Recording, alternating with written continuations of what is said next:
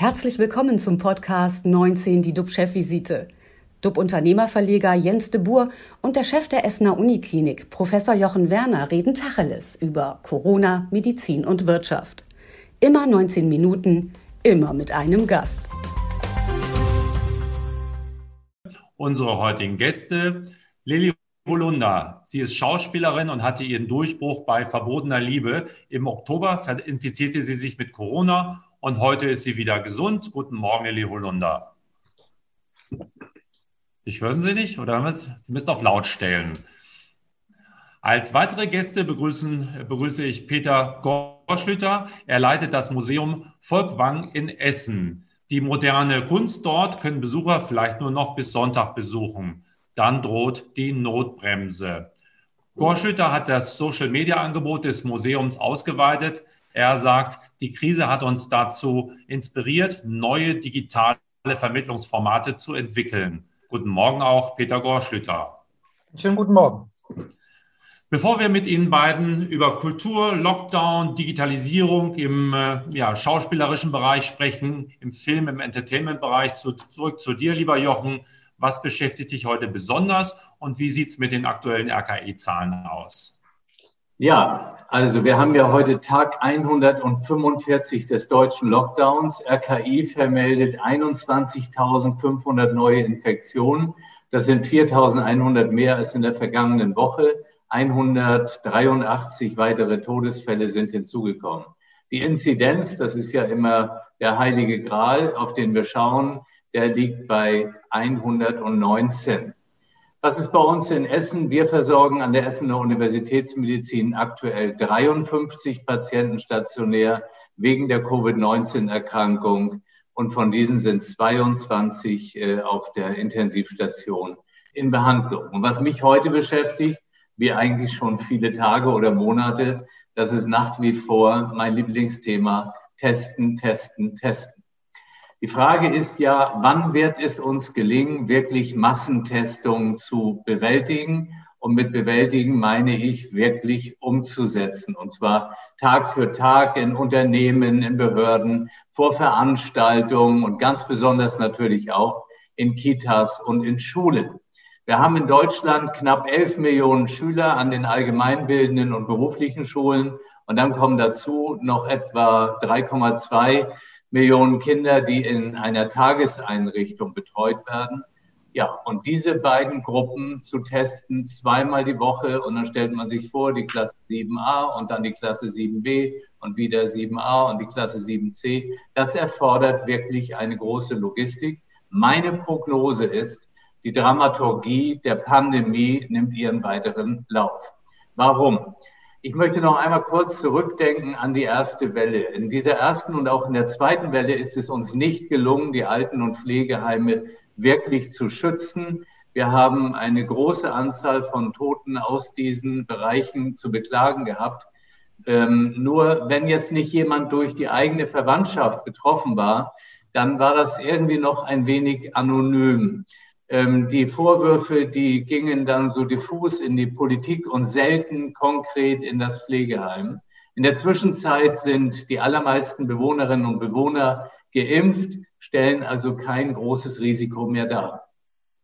Nun kommen wir in die dritte Welle und die Situation ist anders. Die dritte Welle rückt näher, sie, äh, sie bedroht auch die Lehrerinnen und Lehrer in deren ja, Umsetzungsfähigkeit für diese Testung. Und dann sind ganz schnell natürlich die Eltern mit an Bord. Und dieser ganze Konflikt wird schnell genug getestet. Die Eltern haben Sorgen um ihre Kinder, die haben aber auch Sorgen um sich selbst. Und wenn ich mir das alles vorstelle, dann frage ich mich, ist wirklich die Logistik so aufgebaut, dass das an den Schulen und äh, auch an den Kitas äh, vernünftig laufen kann? Ich glaube, es wird wirklich sehr schwierig auch kein gutes Gefühl habe ich für die Kultur. Ich freue mich hier auf unsere beiden heutigen Gäste, von denen wir darüber sicher etwas hören werden. Und wenn ich als Hören, ich war ja auch früher in meinem Leben mal Hals-Nasen-Ohrenarzt, wenn ich an Hören denke, äh, dann trifft das natürlich den Kern, denn ohne Kultur wird es wirklich still um uns. Und äh, bevor wir darauf jetzt gleich näher eingehen, da schwenkt nochmal zu dir, lieber Jens. Was geht dir durch den Kopf? Ja, mich beschäftigen die neuen Zeiten, die gerade anbrechen, zum Beispiel im Lebensmittelhandel. Am Dienstag habe ich länger mit unserer DUP-Herausgeberin Brigitte Zypris gesprochen. Du kennst sie. Sie war zuletzt Bundeswirtschaftsministerin. Sie war länger nicht in ihrer Wohnung in Berlin und äh, da hat die 67-Jährige erstmalig alle Lebensmittel online bestellt. Alles kam pünktlich im dritten Stock an. Kein Geschleppe, keine Kasse, keine Parkplatzsuche. Und dieser neuen, in dieser neuen Welt sind Online-Supermärkte wie das digitale Startup äh, Gorillas sehr aktiv. Man kann über 1000 Artikel per Smartphone ordern zu Supermarktpreisen. Der Fahrradkurier liefert das dann alles binnen zehn Minuten an. Das verspricht zumindest Gründer Kagan Stürmer oder Sümer.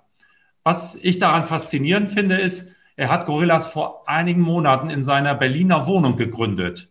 Also nicht vor zehn Jahren oder vor wie viel auch immer, sondern vor einigen Monaten. Jetzt hat er Investoren gesucht und gefunden und Überraschung, das Unternehmen wird mit über einer Milliarde Dollar bewertet. Das nennt man in Fachkreisen Unicorn, also Einhorn. Warum? Weil das so selten ist.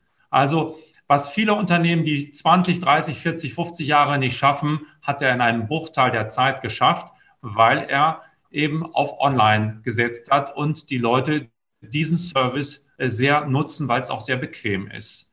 Ähm, Gorillas expandiert von Viertel zu Viertel in großen deutschen Städten und es wird sicherlich auch demnächst bald kleinere erreichen. Auch international ist er unterwegs, in Holland äh, und jetzt auch schon in England beziehungsweise in London.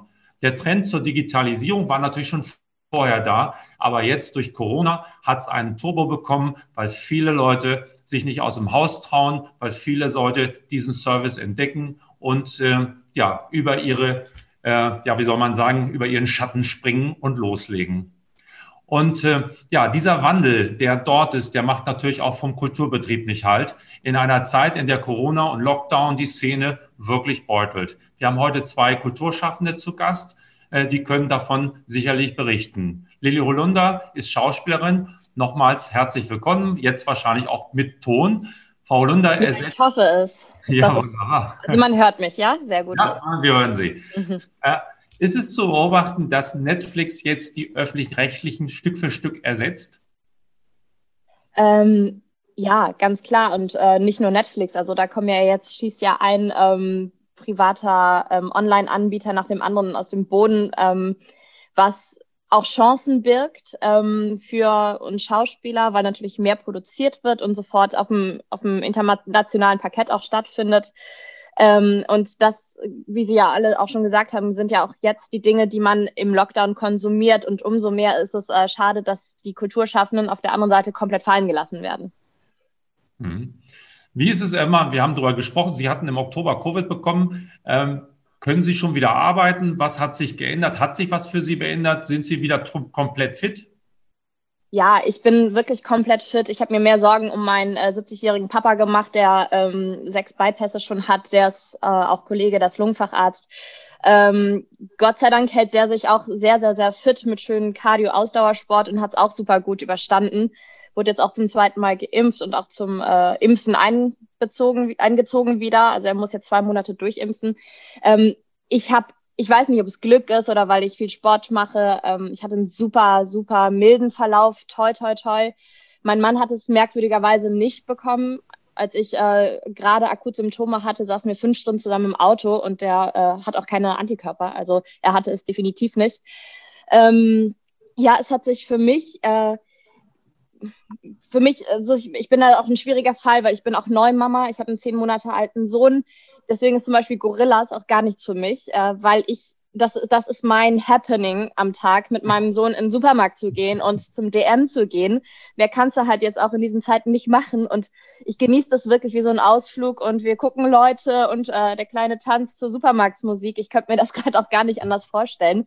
Dann würde ich noch mehr zu Hause sitzen und mich mit einem zehn Monate alten Kind unterhalten, weil wir uns auch wirklich sehr strikt eigentlich an die Regelungen gehalten haben, weil ähm, ja, mein Mann ist mehr oder weniger selbstständig derzeit und dem würden einfach die Jobs wegbrechen, wenn wir jetzt in eine dritte Quarantäne gehen müssten. Wir hatten schon zwei. Ähm, ich bin auch so vom, vom Typ, dass ich auf so Situationen reagiere. Mich nervt es auch brutal, aber ich versuche trotzdem das Beste draus zu machen und ähm, habe jetzt äh, zwei Podcasts ähm, bei Podimo unterbringen können. Ich äh, drehe jetzt bald meine Werbung und äh, Soko Hamburg. Also es tut sich schon was, aber auch, weil ich wirklich sehr, sehr, sehr proaktiv bin und nicht sage, okay, ich lasse das jetzt irgendwie alles so über mich gestehen und warte, bis der Spuk vorüber ist, weil der Spuk wird, denke ich, ganz lange nicht vorüber sein.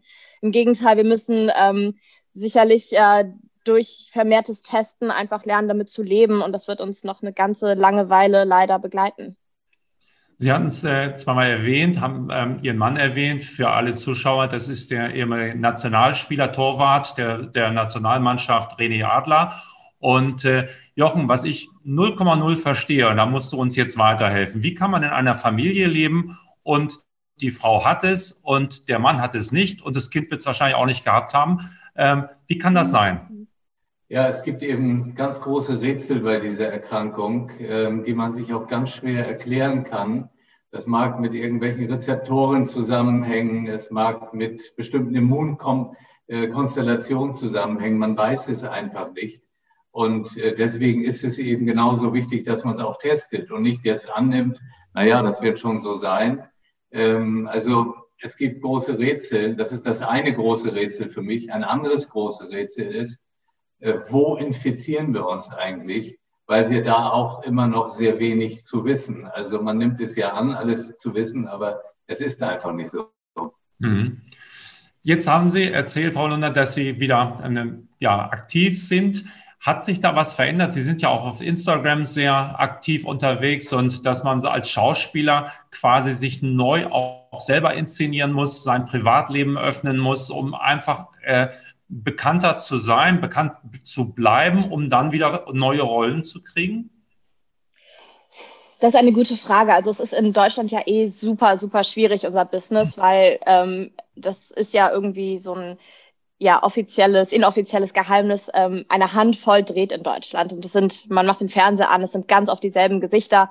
Und ähm, bei mir ist eben meine Vorgeschichte so ein bisschen schwierig. Ich habe Soap gemacht, ich war Spielerfrau. Da wirst du in Deutschland einfach schnell in eine Schublade gesteckt. Und ähm, ich könnte mich natürlich jetzt auch dem Ganzen irgendwie äh, beugen und sagen, ah, ich bin jetzt hier das Opfer, was ich nicht tue. Ähm, ich glaube, es ist durch Instagram tatsächlich äh, eine Chance, wenn man es irgendwie gut nutzt. Also ich mache es ja ganz anders als jetzt irgendwie Influencer, die eine Million Follower haben und jeden Tag irgendwelche Handtaschen in die Kamera halten. Das ist überhaupt nicht, ähm, was ich möchte oder was mein Stil ist. Ich mache es sehr lustig, sehr frech, sehr authentisch.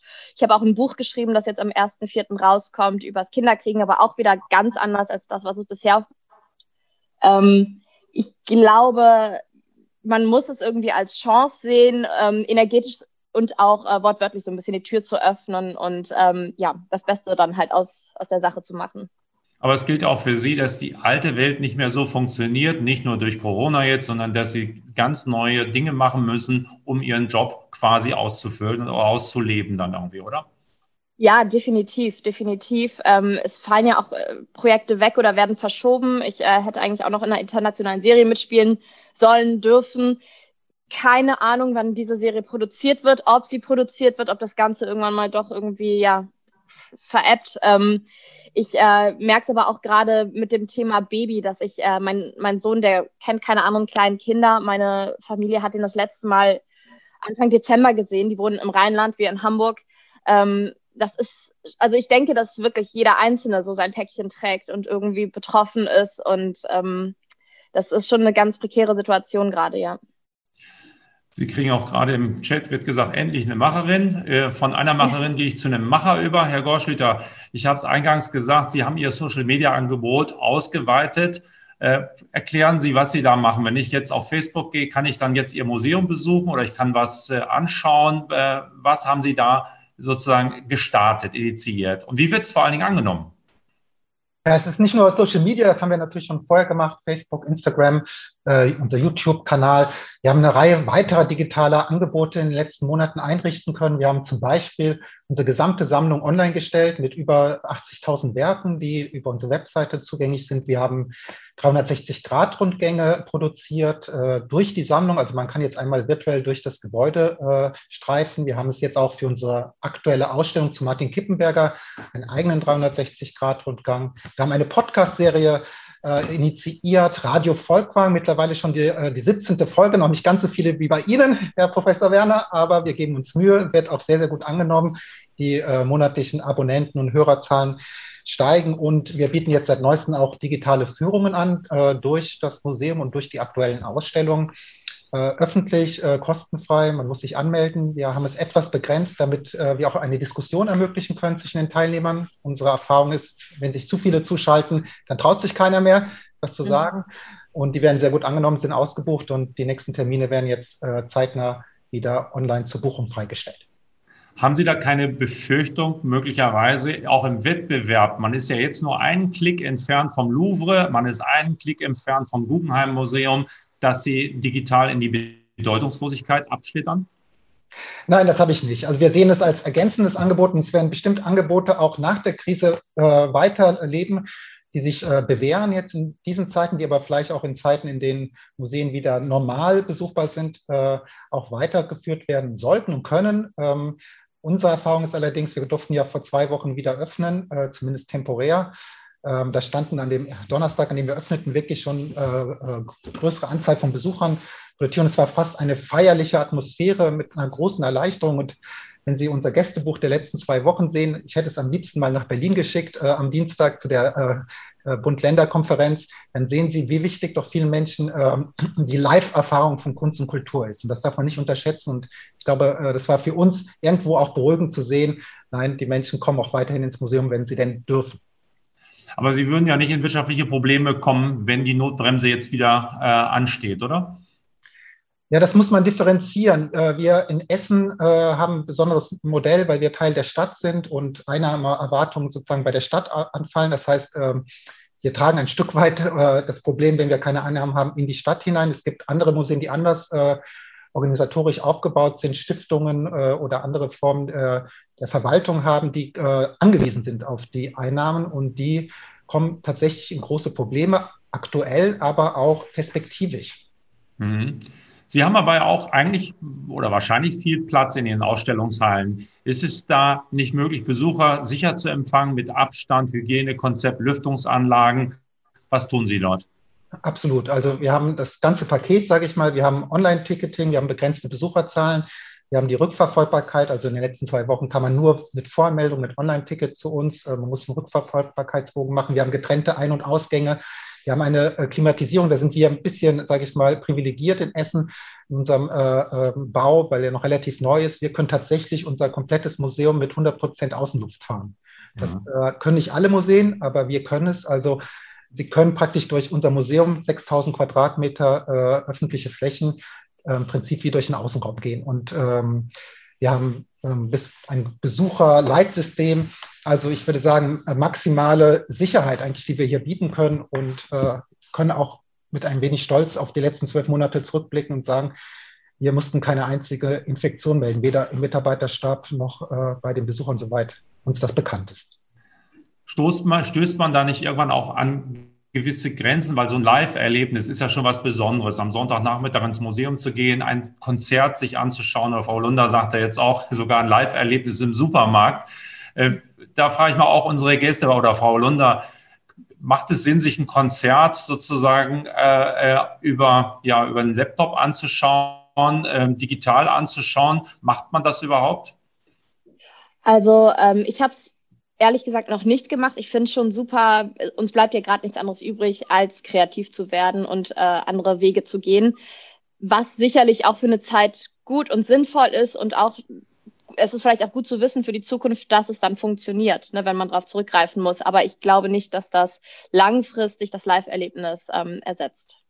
Jochen, wie ist es bei dir? Versorgst du dich jetzt digital mit Kultur? Es bleibt ja oft äh, nichts anderes übrig und deswegen finde ich gut, dass alle ihre Aktionen machen und ich finde es eben auch wichtig, dass man sich an diesen Aktionen beteiligt, weil sich dann jeder freut, wenn doch auch Zuschauer da sind und äh, das ein bisschen verfolgt. Also ich habe schon die eigenartigsten Events quasi mitgemacht, aber hat immer Spaß gebracht. Der Wunsch ist natürlich, zum Beispiel auch ins Museum wieder zu gehen. Also dieses Volkwang-Museum, man muss es sagen, das ist spektakulär. Und wenn man ein Bild vor einem Bild steht, das ist nochmal ganz anders, auch von der Größe her, als wenn man es eben am Laptop sieht. Aber ich sage auch immer, besser als gar nichts. Und deswegen diesen Mittelweg, wie es gerade geht. Es gibt ja auch viele, die sind krank. Es gibt viele, die sind behindert, irgendwie körperlich versehrt. Die schaffen es überhaupt nicht, ins Museum oder irgendwo hinzugehen. Und für die ist das ein Mehrangebot. Die können jetzt echt davon profitieren und äh, fühlen sich mal ein bisschen gleichgesetzt mit denen, denen es alles leicht fällt. Deswegen, es ist immer die Frage der Perspektive und ähm, es ist ein wertvolles Zusatzangebot. Mit der Frage der Perspektive und mit dem Stichwort besser als gar nichts rauschen wir jetzt ins Wochenende. 19 Minuten sind leider vorbei. Vielen Dank, Peter Gorschlüter und äh, vielen Dank, Lili Holunder. Unsere Talkgäste am Montag sind Kai Svoboda, stellvertretender Vorstandschef beim Krankenversicherer IKK und äh, Dieter Weißhaar, Deutschlandchef beim IT-Beratungshaus Experis. Das sind beides zwei Digitalexperten und die werden uns erzählen, wie es in Sachen Gesundheit, aber auch wie es in der Wirtschaft ausschaut und was wir da lernen können. Bleiben Sie alle gesund, klicken Sie rein, wir freuen uns auf Sie. Tschüss aus Hamburg. Und aus Essen. Und aus München. Ciao. Das war 19 die DUB-Chefvisite als Podcast. Die Videos dazu gibt es auf watz.de und auf dub-magazin.de.